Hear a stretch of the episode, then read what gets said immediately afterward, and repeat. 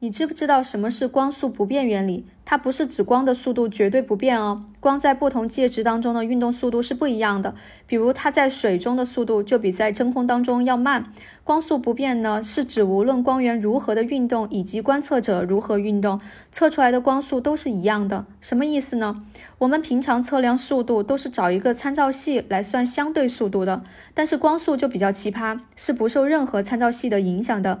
无论一束光是从飞驰的火车上发出来的，还是从静止。指的地面上发出来，无论我们观测者是在火车上测量光速，还是在地面上测光速，结果都是一样的。为什么呢？其实最开始光速只是在个别试验当中的测量结果是一样的，但并没有理论证明，还只能算是一种假设。但是爱因斯坦直接在这个假设上推导出了相对论，而相对论呢，在无数次的验证下都被证明是对的，所以就反过来证实了光速不变。这就是光速不变原理。